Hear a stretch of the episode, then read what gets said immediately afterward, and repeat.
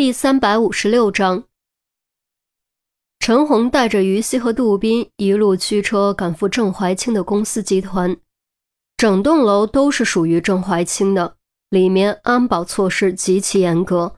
三人在一楼就被拦了下来。啊，抱歉，请问你们有什么事吗？身着职业装、约摸不到三十岁的靓丽女性微笑着问。陈红懒得废话。直接亮出警官证道：“我找你们董事长郑怀清先生，请带我们去见他，或者请他出来见我们。”女职员面色微微一变，随即立刻恢复笑容：“啊，啊，真的很抱歉，郑董很忙，暂时没有时间见你们。你们如果有事，我可以给你们预约。你是不是没有弄清楚状况？带我们去见郑怀清，否则我们自己上去。”陈红脸色沉了下来。照理说，这种大人物都很怕和六扇门直接扯上关系。下属看到警官证，应该立刻打电话通知才对，怎么会直接拒绝呢？于西和杜宾互相看了对方一眼，也都察觉到了不对，这其中肯定有问题。实在抱歉，郑董真的没有。啊！女职员还没说完，就见陈红直接扭头往里闯，连忙快步拦住。啊！你们不能上去，否则，否则怎样？报警！陈红用戏谑的目光看着他，报警显然是不可能的，面前就是警察，而且是刑警。女职员面露犹豫之色，看了看左右，将声音压得很低很低。真不是我故意拦你们，你们上去也没用。郑董已经三天没有来过了，三天。三人大吃一惊，你就没有联系过他吗？陈红的问题让女职员有些尴尬。公司是郑董的，郑董来不来，什么时候来，哪里轮到我来指挥？我只管做好我的工作就可以了。那郑怀清的家在哪儿？这你总该知道吧？陈红没有继续为难。啊，知道知道，我这就给你们写。女职员撕下一张便士贴，在上面哗哗哗写了一行字，递给陈红。陈红接过之后，扫了一眼，蹙眉嘀咕：“名点，怎么觉得有点熟？名点，啊，董建华不就住在这里吗？”就是以前的一宗绑架案，哦不，应该是杀人伪装成绑架案，凶手是董建华的司机。于西最快反应过来，听于西这么一说，陈红和杜斌相继恍然，想起了那个案子。那个案子里最可怜的不是董建华，而是董建华的两个孩子。走，去看看。陈红将纸条揣进兜里。带着于西和杜宾离开公司大楼。名点别墅区，依旧是清幽典雅的环境，依旧是别墅栋栋，豪车往来，无数人向往着能够住在这里，享受土豪才能享受到的高雅生活。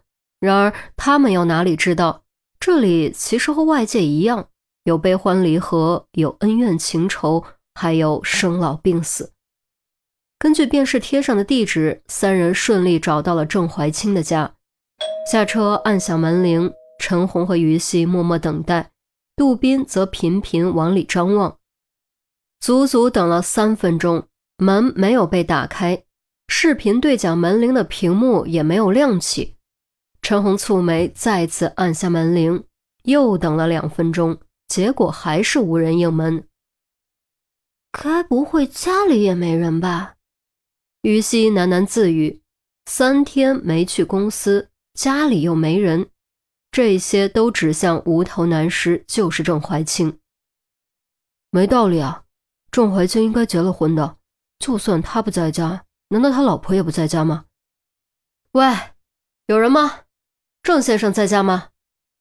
陈红忍不住进行第三次尝试，直接用上了人类最原始也最有效的叫门方法。然而还是没有任何动静，院子里静悄悄的，直觉让陈红感觉到了一股阴冷的气息，仿佛整座别墅就是一座死宅，亦或是一具趴在花草中的无头尸体。唉，算了，回到公司问问他还有什么常去的地方。啊，陈姐！陈红说完，转身刚要走，就听于西喊了一声：“陈姐，你看那！”于西指着房门右侧的台阶下面。陈红转过身，顺着于西所指的方向望去，发现那里摆着一个四四方方的盒子，长宽大概二十多厘米，造型和周围环境很不搭，看起来很多余，就像是故意放在那里的。杜宾调整角度，也看到了那个盒子，当即主动请缨：“陈姐，要不我分进去看看？”陈红犹豫了一下，还是点点头：“行，小心点杜宾答应一声，身手矫健，宛若灵猫，几乎没有发出什么声音就翻了进去。先仔细看了看窗户，然后才走到盒子旁，戴上手套，弯腰将盒子打开。刹那间，杜宾猛地打了个哆嗦，天哪！喊了句“我的妈呀”，连忙将盖子放下。怎么了？里面是什么？陈红见杜宾吓得脸都白了，连忙急声询问，但其实心中已经有了不祥的预感。盒子的大小和尸体消失的那一部分似乎非常吻合。不会是？于西显然也想到了什么。杜宾深吸口气，镇定心神，加速的心跳却无法立刻平复。倒不是因为害怕，而是一切发生的太过突然。即便胆子再大的人，突然看到盒子里有个那玩意儿，那肯定也会被吓得够呛。你们自己看看吧。杜宾将盒子拿起来，朝着陈红和于西缓缓打开。虽然已经猜到了是什么，可当真正看到的刹那，两人还是心脏漏了一拍。于西更是面色发白，捂住了嘴。盒子里果然是个人头，双目瞪圆，嘴巴大张着，脸色清白，局部沾着黑红色的血迹，看起来当真恐怖到了极点。放回原位，通知赵文和孙红过来，不要明警笛，也别来太多人，尽可能保持低调。这件案子目前尽量不要闹大，否则后果非常严重。陈红双手叉腰，面露愁容。人头是找到了，问题却更加严重了，也更加复杂了。